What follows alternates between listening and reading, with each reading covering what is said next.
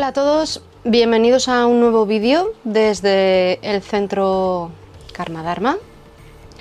Hoy vamos a hacer un vídeo sobre las conclusiones de la organización Anoli Branch que llevaron a cabo con respecto a los abusos de Yogi Bayan a sus estudiantes. Vamos a intentar hacerlo resumido porque son muchas páginas. Yo voy a poner de todas maneras el enlace en la descripción del vídeo para que lo podáis leer completo. Entonces, voy a empezar desde la página 19 porque todo lo anterior son antecedentes. Y la página 19 es el punto 7, hallazgos. Y os voy a ir leyendo pues relatos de simpatizantes de las características y comportamientos de Yogi Bayan. Los simpatizantes son los que defienden a la figura de Yogi Bayan. ¿vale? Luego están los denunciantes, que son los que han denunciado los abusos. Vale.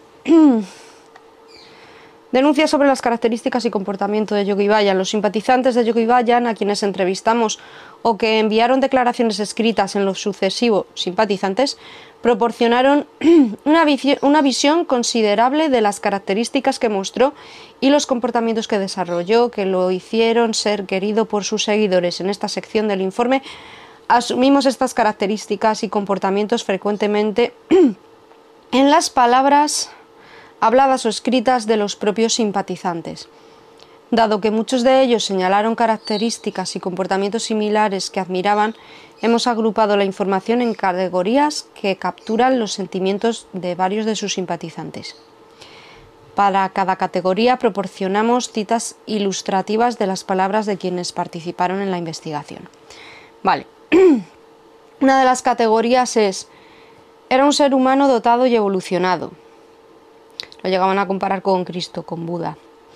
Entonces, el número, están numeradas todas, en lugar de poner el nombre de la persona, tiene cada persona que participó, que participaron 299, casi 300 personas, cada una tiene un número en lugar de su nombre para salvaguardar su, su identidad. El número 71 dice, estaba en el cuarto estado, Tenía mucho control sobre esas cosas porque era un Mahan Tantric. Si explotó, fue a propósito para hacer notar algo. El número 90.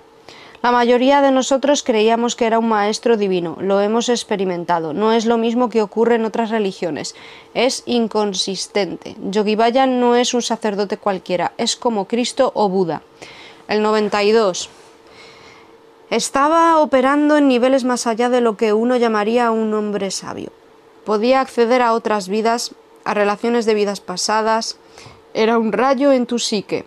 Estaba operando desde un nivel diferente de conciencia. Podía acceder a los registros acásicos que contienen el conocimiento cósmico. El número 138 dice, era una persona iluminada espiritual, tal como era. Era una llamada de atención para la gente de Occidente. Era radiante y estaba lleno de gran energía. Era poderoso y puro como maestro. Creo que ahora es una especie de cliché un carterista que mira a un santo solo verá sus bolsillos. La gente puede mirar a SSS, que es una de las organizaciones de Sri Guru y leer cosas en él. El número 183 dice, tenía una humildad santa, respeto, cuidado poderoso y sabiduría genuina. El 211, era como un santo. 308, pienso en él como un hombre dotado extremadamente intuitivo que nació en una religión que es algo emocionante y estimulante y fue lo suficientemente inteligente como para ver cómo algunas de las enseñanzas de esta religión realmente podrían ayudar a otro grupo completo de personas en otro país en un momento determinado. Luego hay otra, otro apartado que dice que han reunido y titulado Tenía la habilidad de leer auras. El número 37 dice Observaba a las personas que leían los observaba a las personas que leían los chakras. Él expone lo que mantiene oculto. Te hace sentir incómodo, controlaba la energía. El 69 dice, podía jugar con tu aura y ver qué le hacía alegrar.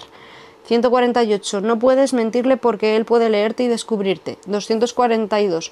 Había un grupo de estudiantes de, de y entre paréntesis pone el nombre, de la ciudad, porque no, no aparece el, no van a decir el nombre de esa ciudad, que vinieron casi al mismo tiempo que yo.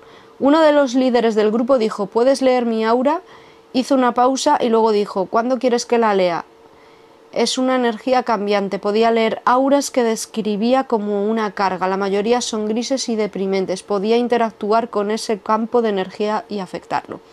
El 290 dice, podía leer mentes porque leyó la mía palabra por palabra muchas veces. 305, podía ver, la, podía ver tan profundamente en la psique de las personas. Luego hay otro apartado que se titula Intentaba salvar a todos. El número 37 dice, no rechazaba a ningún estudiante, les permitía rechazarse a sí mismos. Abusé de todos ellos, valores fundamentales, y todavía me permitió vivir allí. Ese es el tipo de compasión que tenía. Para poder enseñarme tenía que tolerar mucho. El 69.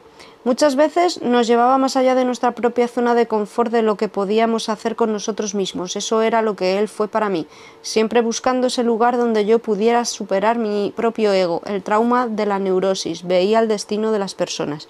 Número 90. Un hombre era suicida y Yogi Bayan le salvó la vida. 92. Mira la compasión que tuvo para traer de vuelta a Prenka. Pudo haber dicho simplemente vete. 123. Yogi Bayan se preocupaba y amaba a las personas con las que trabajaba y deseaba edificarlas. Hacía esto en detrimento de su propia salud. Era generoso con su tiempo a, a principios de la década de 1980. Yogi Bayan se inspiró extraordinariamente. Me inspiró extraordinariamente. Tuve muchas experiencias personales con él, dándome orientación en mi vida, dirección y apoyo. Al principio a menudo se lo pedía. 182. Su único defecto, que he oído, es que nunca le fallaría a nadie. Hizo todo lo posible por perdonar a todos, incluso si lo calumniaban. 219. Yogi Bayan fue como un padre para mí y creo que para muchos otros. Casi siempre podía preguntarle algo muy personal cuando coincidía que estuviéramos en el mismo lugar. Me escribió cartas inspiradoras a mí y a cientos, si no a miles de nosotros, cuidando nuestro crecimiento y ayudándonos a superar los desafíos de nuestra vida personal. 220. Él era de la mayor integridad y gracia, amaba las almas de las personas y quería ayudarlas a salir adelante. 227. Desde el primer momento en que conocí a Yogi Bayan y hasta su muerte el 6 de octubre del 2004, Yogi Bayan siempre fue un, un maestro espiritual magistral conmigo y en mi opinión con cada estudiante en cada situación en la que lo vi.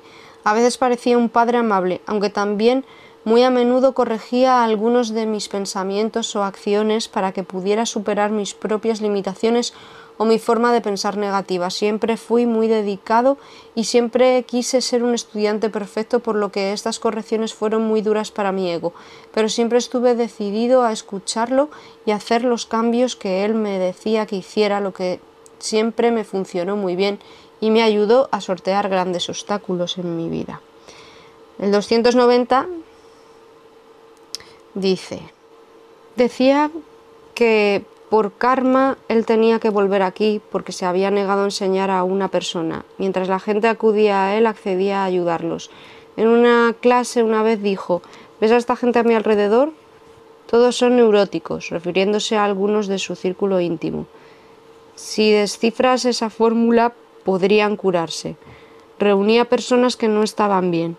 Muchas mujeres que venían a verlo describieron cómo las edificó y las enseñó a ser amables, otros comentaban sobre lo que les enseñó sobre cómo tratar a las mujeres con honor y respeto. Otro apartado. Dedicaba especial atención a edificar a las mujeres. El participante 84 dice, hablaba de las mujeres no solo para decir cosas como deben alcanzar su propia gracia, etc. No, no deben ser tratadas como pollitos, gallinitas. 145. Me dijo, quiero que te capacites para ser ejecutiva y una mujer fuerte. Quería capacitar a las mujeres sobre sí mismas y sus fortalezas. Las mujeres son más protectoras y miran el, el panorama completo. En la cultura india las mujeres son las cuidadoras del hogar. 149. Escuché y vi con mis propios ojos cómo la vida de muchas personas, incluida la mía, ha cambiado para mejorar una gran transformación positiva gracias a las enseñanzas de Yogi Bayan, pero también gracias a su propia persona, que considero todo en uno con sus enseñanzas. Bueno, luego sigue, vamos a saltarnos un poquito más porque hay más cosas de las que hablar. Era un maestro de Saturno. 117 dice, era un maestro duro, no me malinterpretes, usaba su voz para penetrar, no toleraba tonterías, disparates. El 163 desafiaba a la gente como maestro espiritual y eso era increíblemente poderoso. Yogi Bayan tuvo el desafío y la neutralidad para seguir haciendo esto a pesar de que la gente lo odiara por el resto de su vida.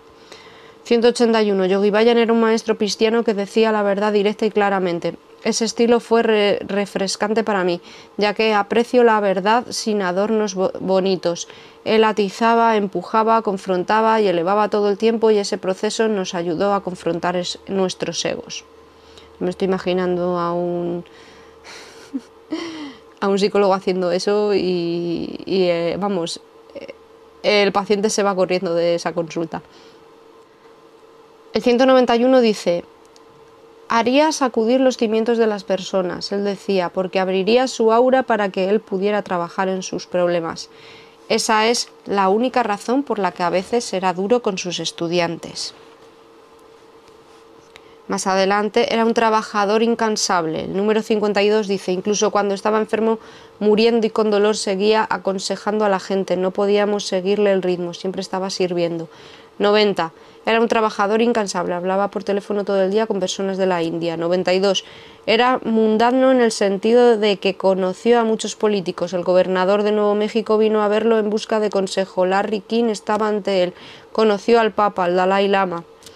190. Hablaba sobre por qué tenía que volver a esta vida. Fue porque rechazó a un estudiante cuando estaba cansado en una vida pasada. Trabajaba incansablemente aquí, viajaba todos los días en avión y apenas dormía. Eh, otro apartado era venerado por sus enseñanzas sobre el Kundalini Yoga, Siddharma y el servicio a los demás. El 37 dice, el yoga que él enseñaba te da la confianza para ir más allá de tus patrones de, comodidad. El 66. El Kundalini Yoga me dio claridad y propósito, seguía la tecnología. Nosotros también nos dedicábamos al SEBA, servicio desinteresado hacia los demás, a cambio de tu propia felicidad, etcétera, etcétera. Vale. Conclusiones sobre las características y comportamiento de Yogi Bayan. En resumen, los muchos simpatizantes de Yogi Bayan que se pusieron en contacto con la investigación esbozaron la imagen de un maestro que era sabio, perceptivo, compasivo y de otro mundo y que trabajó incansablemente por el bienestar de sus estudiantes. Al mismo tiempo, muchos reconocieron que utilizó un método de enseñanza de amor duro que era intenso y desafiante, incluso ofensivo a veces. Sin embargo, sus simpatizantes creían que al menos para aquellos estudiantes que permanecieron con Yogi Bayan, su estilo de enseñanza de Saturno les permitió crecer personal y espiritualmente. Ahora voy a pasar a leeros las refutaciones generalizadas basadas en los motivos de los denunciantes. Además de alabar las virtudes de Yogi Bayan, muchos simpatizantes ofrecieron explicaciones generalizadas de por qué los denunciantes en su conjunto están haciendo acusaciones en este momento. Estas explicaciones a menudo adoptaron la forma de especulaciones que sugerían que los denunciantes habían experimentado traumas en relación con familiares u otras personas y que a su vez proyectaban erróneamente esos traumas pasados sobre Yogi Bayan. Si bien en algunos casos estas explicaciones se dirigían a un denunciante específico, con mayor frecuencia se achacaban a los denunciantes como grupo. Sin embargo, cuando se les preguntó, los simpatizantes no pudieron proporcionar evidencia creíble específica para sustentar sus especulaciones generales. Las siguientes citas son ejemplos de tales generalizaciones globales. El número 69 dice, de todas las personas que conozco que hicieron acusaciones, ninguna me parece creíble. 71. No tenía exceso de energía para el sexo. Estas personas son unos perdedores. 191. El entrevistador pregunta, ¿cuál es la base de las acusaciones? La respuesta, traumatismos pasados que no han enfrentado. 227. Algunas de las mujeres que comparecen ahora parecen motivadas y quizás experimentaron abuso en otro lugar, pero ahora sienten que fue de Yogi Bayan. En mi opinión, esto podría incluso ser parte de un plan más grande de algunas personas para borrar el nombre de Yogi Bayan de las enseñanzas para poder rediseñar las enseñanzas de otras formas. 242. Cuando tu segundo chakra está apagado puedes entrar en una habitación y distinguir a otros en este estado de energía. Nunca lo sentí en él, en Yogi Bayan. si lo hubieras conocido, verías lo incongruente que es esto. Cuando las personas tienen sexo, quedan grabadas en el aura del otro. ¿Por qué mancharía su dominio de esta manera durmiendo con otras personas? No está dentro del ámbito de lo posible, es asqueroso. Hacer esto, las cosas que supuestamente hizo, traería una falta de pureza que sería impensable. Es tan sucio estar con un gunda de bajo nivel, una persona de vida deshonrosa, refiriéndose a los que hacen acusaciones. No me lo puedo imaginar. Bueno, y sigue. Vamos a ir pasando reputaciones de simpatizantes basadas en la falta de conocimiento de cualquier conducta impropia por parte de Yogi Bayan. 112. Absolutamente no, sin rumores, nada. No hubo indicios evidentes de nada de esa naturaleza. Toda mi experiencia de Yogi Bayan fue completamente ajena a eso. 117. No vi Escuché ni sentí nada inapropiado en 21 años. Si lo hubiera visto, no lo habríamos tolerado. 249. En mi experiencia de alrededor de 30 años con el yoga kundalini he conocido a muchos maestros, estudiantes, discípulos y, y sus seres queridos y nunca, repito, nunca me he enterado de denuncias de abuso, acoso u otros comportamientos que en estos momentos sienta que Yogi Bayan haya cometido con sus estudiantes, etcétera, etcétera hallazgos sobre los aportes de los simpatizantes a la investigación. Nuestro análisis de la aportación de los simpatizantes de Yogi Bayan a la investigación revela una amplia concordancia sobre el carácter y la conciencia de Yogi Bayan como maestro espiritual. Sus seguidores expresaron una admiración unánimemente positiva por él como líder espiritual y un profundo aprecio por las enseñanzas y la guía que les ofreció. Lo reverenciaban con su compasión simultánea hacia ellos y su habilidad para provocarlos intensamente para que se volvieran en seres más nobles.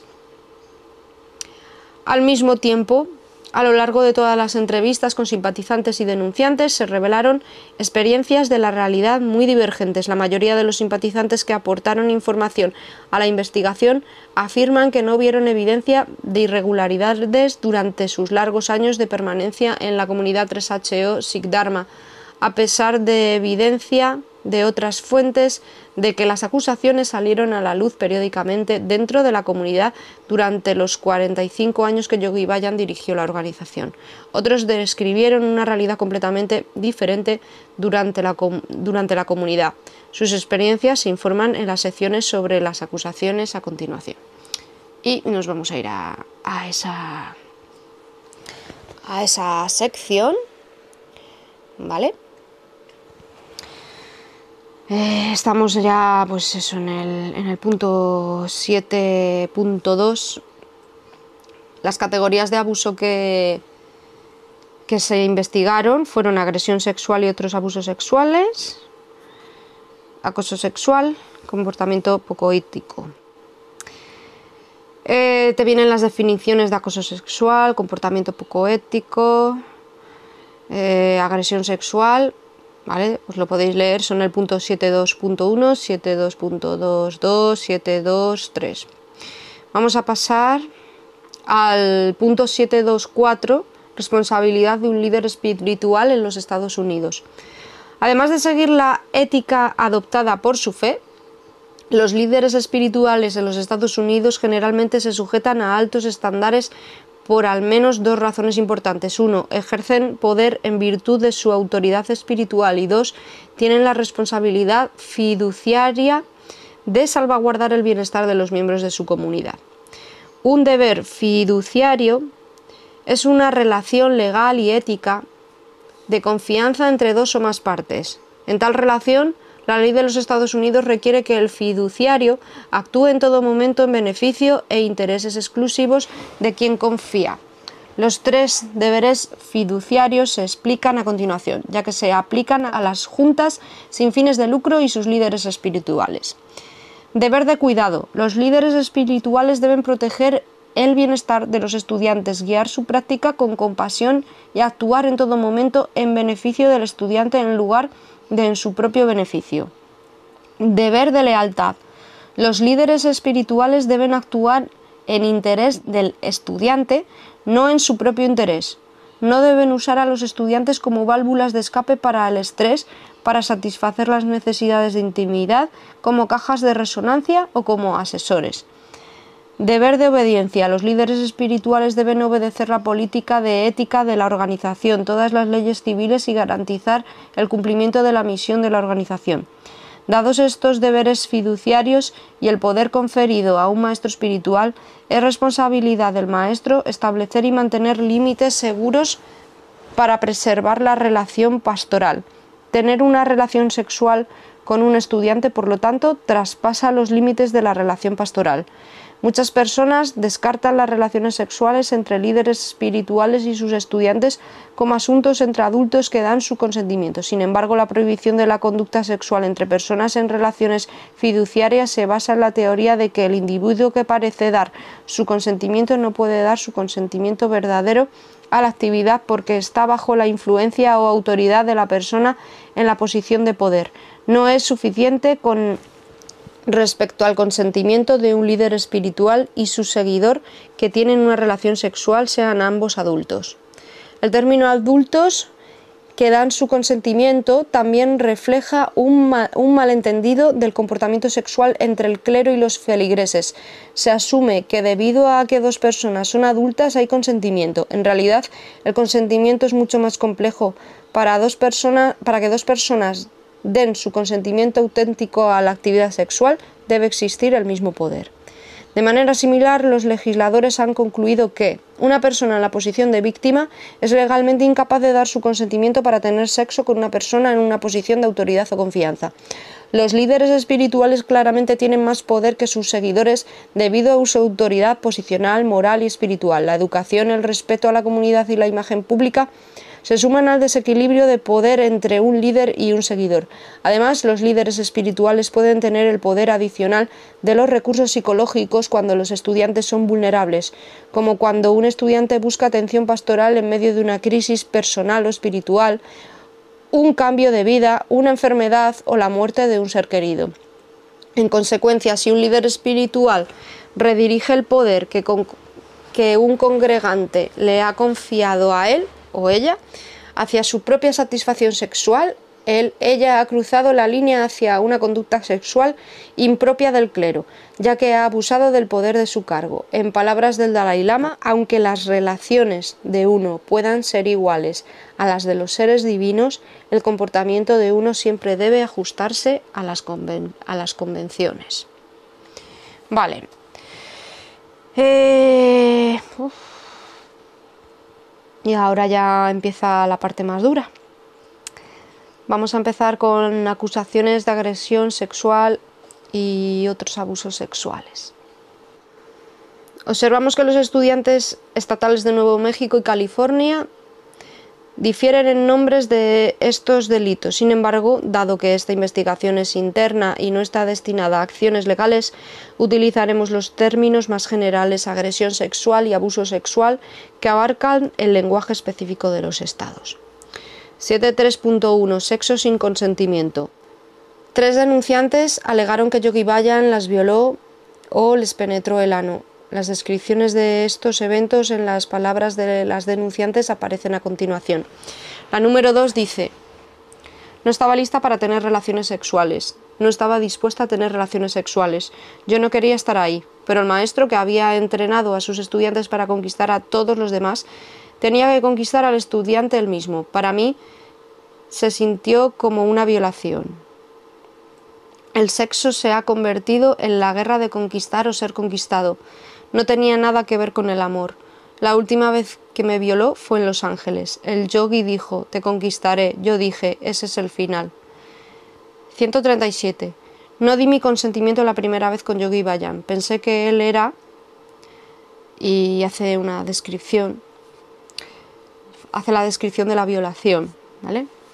Fue una violación, nada de eso era normal y nada de eso estaba bien. Y realmente nada de eso fue consensuado. Incluso mi jefa haciéndome sexo oral. Yogi Bayan dijo que lo hiciera. Él es mi maestro, ella es mi jefa. Nadie preguntó. 86. La penetración anal en la bañera fue realmente dolorosa, forzada, usó sus dedos. En esta investigación se nos pidió que incluyéramos actos sexuales ordenados por Yogi Bayan. En consecuencia, en esta sección sobre sexo no consensuado incluimos una declaración de la que la denunciante dijo que Yogi Bayan le indicó que tuviera sexo con un hombre joven y específicamente que tuviera sexo anal. 88. Yogi Bayan me dijo, vas a tener sexo con este joven, quiero que dependa de ti. Ve a tu tráiler, él vendrá a ti. Tuve sexo con él. Había salido de la escuela preparatoria. Ocurrió bastantes veces. La última vez que estuve con él, Yogi Bayan me dijo que le hiciera algo en el ano, lo cual nunca hubiera sido un pensamiento que me pasara por la cabeza. Después de que él, el joven, se fue, Yogi Bayan me llamó y me dijo, está bien, dime lo que hiciste, pero yo no había hecho completamente lo que Yogi Bayan me había pedido y estaba enojado. Escuché de, entre paréntesis, el nombre de la persona, que alguien le había hecho esto a Yogi Bayan con su lengua. Tuve la impresión de que me pediría que yo le hiciera, a Yogi le hiciera lo mismo a Yogi Bayan. Hallazgos. En las redes sociales públicas que se pusieron en nuestra disposición no encontramos confirmación o refutación de estas acusaciones de violación. Tampoco encontramos inconsistencias cuando aprobamos la consistencia de las acusaciones de violación hechas en nuestras entrevistas previas con la información que nos fue facilitada por otras fuentes. Para los tres casos de presunta violación, el 2, el 86 y el 137, el incidente ocurrió en privado por lo que no hay testigos de primera mano.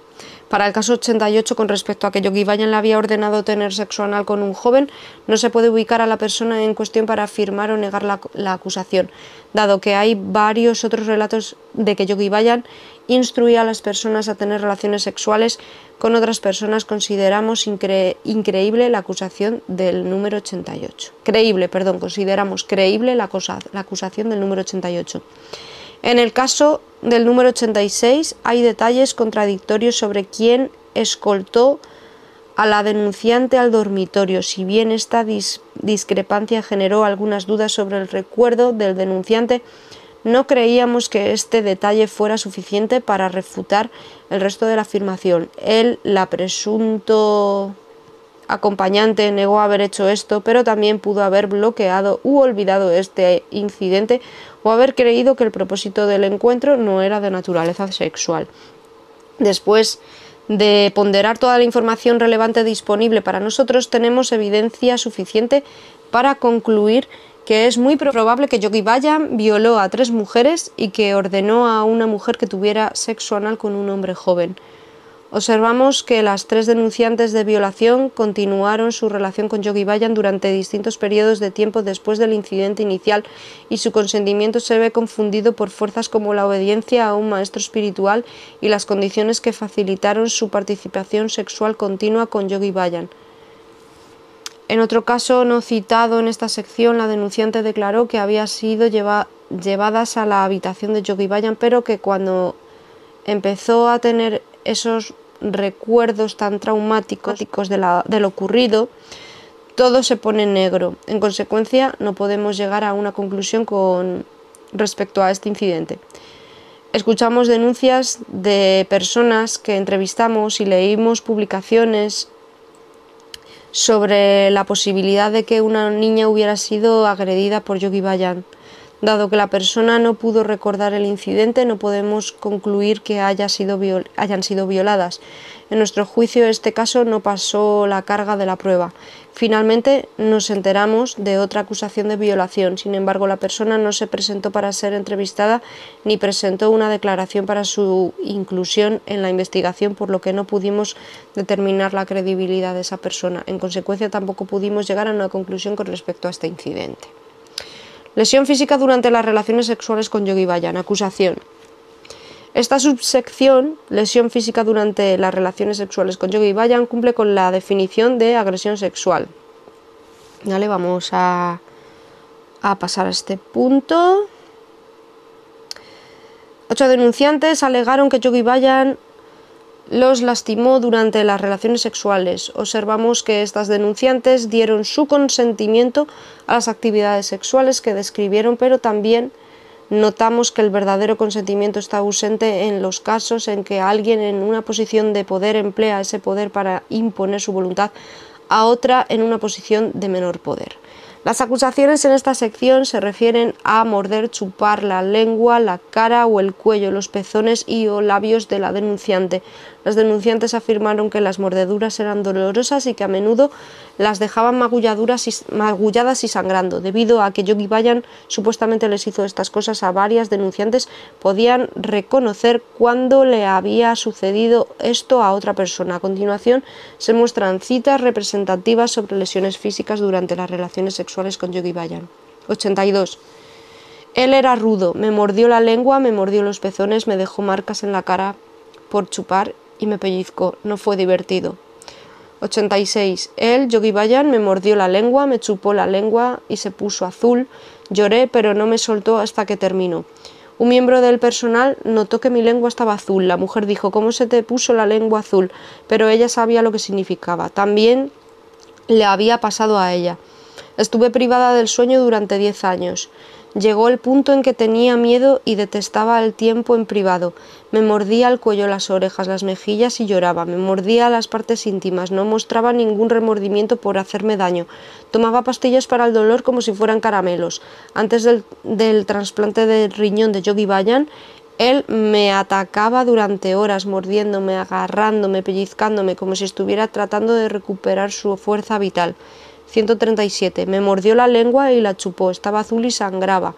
Me mordía y agarraba con fuerza. Yogi Bayan tuvo cuidado de no morder nada que pudiera enseñarse. Me rasguñaba los senos, me mordisqueaba los labios durante media hora. Después no podía caminar. Estaba ensangrentado e, estaba ensangrentado e hinchada. Mis labios inferiores estaban hinchados como ciruelas pasas. 77. Yogi Bayan y yo teníamos relaciones sexuales de manera regular. Era doloroso, me mordía la lengua y mis labios estaban morados. Trataba de cubrir los moratones de mi cara con maquillaje. Cuando me sucedió por primera vez no hubo conversación, solo el acto en sí, excepto que me dijo solo relájate. En ningún momento me preguntó si quería tener sexo con él. Dejé mis, mis funciones con Yogi Bayan con mi sistema nervioso destrozado. 134. Su comportamiento comenzó a incluir hacerme moretones en la cara y morderme la lengua. lo consideré tan abusivo y dañino que me retiré. Nos estaba controlando en este código de silencio, mientras que por otro lado marcaba nuestras caras. Como personal estábamos obligados a guardar el secreto y salvarle la cara mientras nos arruinaba la nuestra. Ahora os voy a leer eh, declaraciones de personas que refutan estos hechos. El 77 dice, sí, vi moretones en la cara y labios de otras mujeres. Me mordió la lengua, pero eso mm, no se mostró. Vi moretones en fulanita y menganita. No aparece el nombre, pone entre paréntesis nombre porque no se pueden dar nombres. 88. Le gustaba morder, pero no me mordía. Vi una mordedura en la, mejilla de fulanita y de menganita. Me mostró el daño en su cuerpo y área privada. 175. Vi marcas en el cuello de fulanita y mordeduras en sus mejillas. Hubo una charla que dio Yogi Bayan donde habló sobre dejar marcas. Daba charlas sobre cómo tener relaciones sexuales. Era degradante para las mujeres, diciéndoles las posiciones que debían hacer para que los hombres tuvieran relaciones sexuales. 27. Sabía que había comenzado a tener relaciones sexuales con Menganita, había visto los moretones, las marcas que solía dejar en sus secretarias. 174. Recogimos a fulanita en el aeropuerto. Tenía moretones en toda la cara, tenía el labio partido, la mejilla magullada, el ojo hinchado, y ella dijo que tenía moretones en el cuerpo. No quería contarnos lo que había sucedido, pero finalmente dijo que un caballo le había dado una patada en la cabeza. No creí que un caballo la hubiera pateado. Queríamos llevarla a un médico, pero se negó. Vimos otras cosas, la forma en que ella actuaba y sentí que algo muy malo estaba sucediendo en su vida. Aquí aparecen los hallazgos, vamos a pasarlos. toqueteos no deseados de partes íntimas. Vamos a leer algunos, ¿vale? No vamos a leer todos, porque esto ya, bueno, es que la verdad que agota leer todo esto porque es muy fuerte.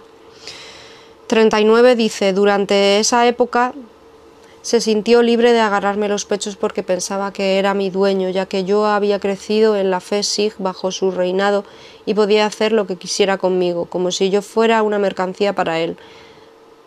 Recuerdo que solo tenía 18 19 años y todavía estaba muy influenciada y guiada por Yogi Bayan. 169. A los 15, Yogi Bayan vino a nuestra casa de visita. Entré a verlo. Me dijo que me acercara a él, señaló mis pechos y los tocó. Vale, vamos a seguir. Los hallazgos los podéis leer vosotros mismos si os metéis en el si os metéis en el link. Otros abusos sexuales, exposición no deseada a pornografía. Vamos a leer un par, ¿vale? La número 46 dice, tenía 17 años cuando Yogi Bayan dijo que debería empezar a ir a donde él vivía por la noche después de clases, de 9 a 10 de la noche. Había mucha gente ahí, estaba viendo Real Sex, una serie de HBO, era muy gráfica, me sentí incómoda, no quería verla con otras personas y con, o con él. Bajé la cabeza, pero me dijo que tenía que mirar. Traté de no sonrojarme. Me pidió mi opinión sobre lo que estaba pasando en esa escena. Yo era la única virgen en la habitación. Otros dieron sus opiniones. Era extraño e incómodo. Después de eso era un par de veces a la semana cuando él estaba en la ciudad y tenía clase. También veían el canal de Playboy. No recuerdo nada que se haya dicho sobre ver pornografía como una prueba o una enseñanza, pero pensé que me estaba poniendo a prueba. Cuando estaban escogiendo qué ver en la televisión les pedí ver Senfield. Yogi Bayan dijo, ¿por qué no miras este porno? Esto es lo que querías, esto es lo que querías hacer. Bueno, si queréis leer todas os, os metéis en, en el enlace. Acusaciones de acoso sexual. La 39 bueno, voy a leer primero esto, acusación. 17 denunciantes experimentaron ser el blanco del lenguaje sexual ofensivo de Yogi Bayan. 6 reportaron uso ofensivo de la palabra coger, en español sería follar. 4 experimentaron ser llamadas puta, prostituta u otro nombre obsceno. Y 7 fueron sometidas a ambos tipos de lenguaje. Algunas denunciantes atestiguaron que usó ambos tipos de lenguaje sexualmente ofensivo en entornos grupales. A continuación se muestran citas representativas sobre este tipo de acoso sexual. Voy a leer una, ¿vale? La 39 dice, fui a ver a Yogi Bayan y le dije que no podía hacerlo, casarse con el hombre que él le había dicho que se casara. Fue entonces cuando se me avergonzó con la palabra puta, me dijo que era una puta y que nadie querría acogerme. Dijo que esto en el dijo esto en el rancho frente a mucha gente. Dijo que estaría trabajando en las esquinas como puta y que no obtendría dinero porque no valgo la pena. Me abofeteó y me dejó una marca en el rostro. Fue una semana de regaños, puta golfa que lo había decepcionado. Pasamos a lo siguiente. Proposiciones sexuales y coaching sexual. Cuatro denunciantes dijeron que Yogi Bayan las había sometido a proposiciones sexuales y coaching sexual no deseados. A continuación se muestran citas de sus entrevistas sobre este tipo de acoso sexual. 2. Yogi Bayan dijo que si me lo cogía me convertiría en Mahantantrik. 88. Yo era, nombre de una profesión. Yogi Bayan me dijo si quieres hacer eso continúo, continuar con con su profesión, duerme conmigo. Luego hay una muy larga. Eh, hay una que dice, de la 46, de repente Yogi Bayan dijo, ven a la cama conmigo. Me quedé congelada. Cuando era niña había susurros, escuché acusaciones con respecto al comportamiento sexual de Yogi Bayan. Pensé, Dios mío, todo es verdad.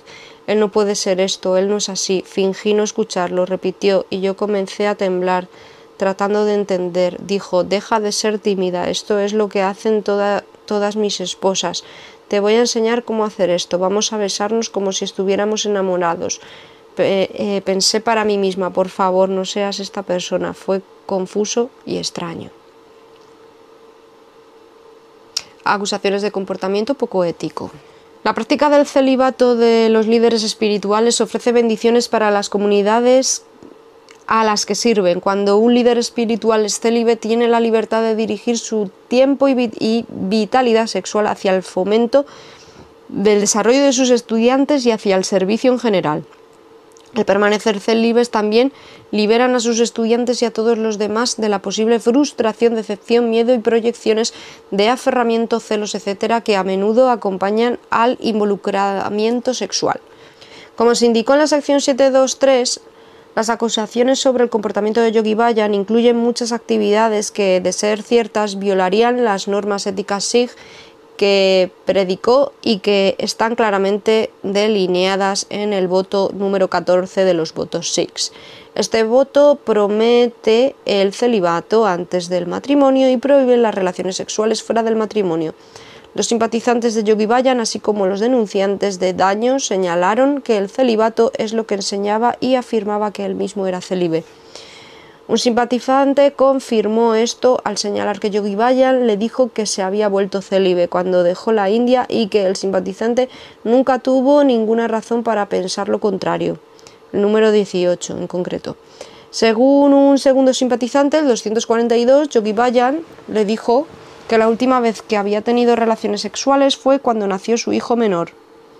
Otro explicó, el 42, Vivió una vida célibe, vivía en su propia casa, el domo, en el rancho. Tenía una vida célibe total desde que llegó a los Estados Unidos. Su esposa vivió en la India durante seis meses. Ella y los niños se mudaron a los Estados Unidos en 1970.